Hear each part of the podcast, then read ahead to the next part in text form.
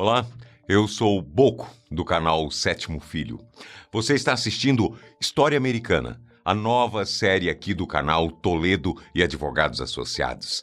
Aqui você vai encontrar os principais capítulos da história americana, explicados de maneira prática e didática.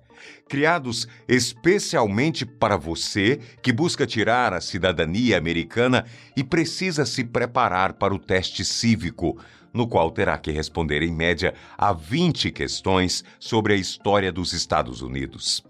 Então, seja bem-vindo. Esse será o seu guia definitivo de estudos e vamos juntos rumo à sua conquista da vida americana.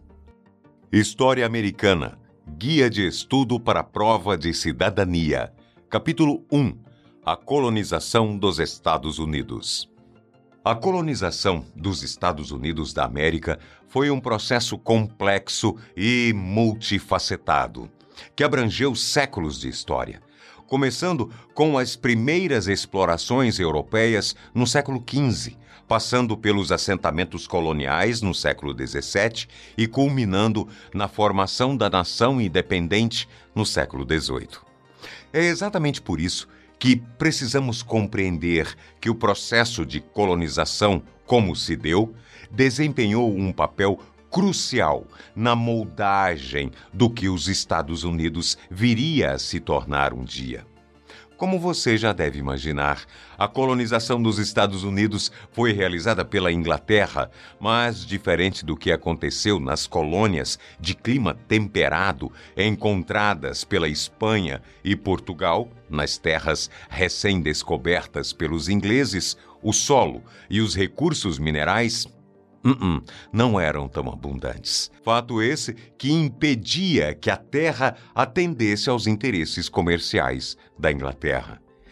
Essa situação se somou ao fato de que, naquele momento, na Inglaterra, dois grupos religiosos, os chamados puritanos e os calvinistas, sofriam intensa perseguição político-religiosa. Estes grupos viram então nessa terra recém-descoberta a oportunidade de iniciarem uma vida nova.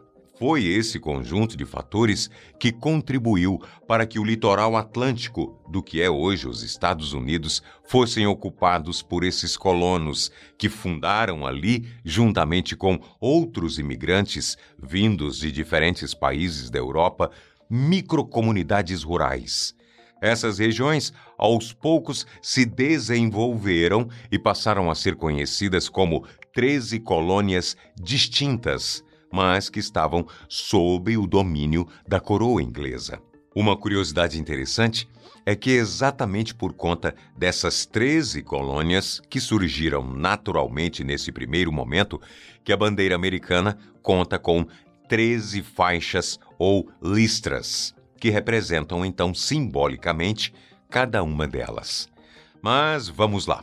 O desenrolar dessa história você deve se lembrar, ao menos imaginar. A Inglaterra, por não ter conseguido obter grandes lucros comerciais com essa terra, acabou por não ser tão rigorosa na sua administração, o que permitiu que os colonos, recém-chegados ao local, tivessem uma certa autonomia uma vez que eles também tinham participação na vida administrativa do local e que, em muitos casos, conseguiam burlar as leis inglesas que eram impostas. Depois de um certo tempo, o que podemos dizer é que as coisas começaram a desandar para a Inglaterra.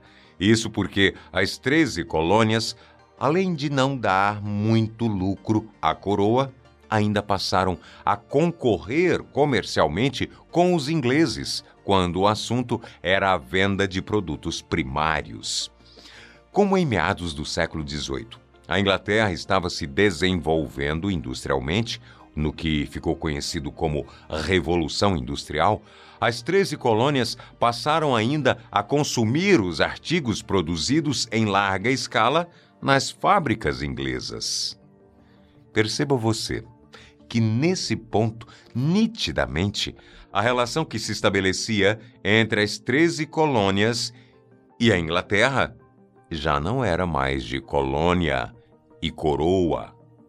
Isso estava claro para os colonos, mas aparentemente ainda não estava muito claro para os ingleses. Neste mesmo período, a França, ao notar que a Inglaterra se distanciava cada vez mais do domínio dessas terras, viu aí uma oportunidade de tentar tomar para si aquele território.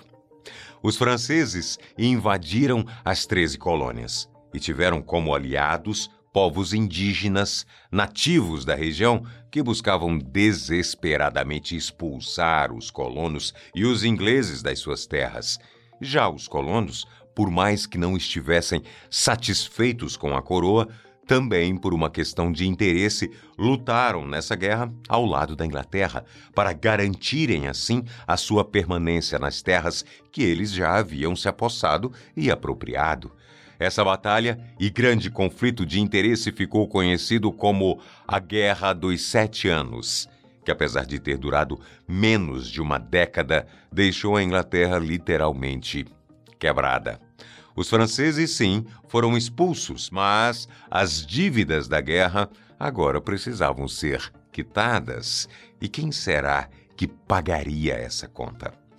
Naturalmente, devido a esse déficit financeiro e também em uma tentativa por parte da coroa inglesa de agora assumir as rédeas do caso, vamos dizer assim, eles acabaram impondo leis, restrições comerciais e cobraram impostos extremamente pesados das 13 colônias. A essa altura, essa conjuntura foi o suficiente para que os colonos que habitavam essas terras iniciassem o seu processo de independência da coroa inglesa, que resultou na produção da Carta de Independência do país.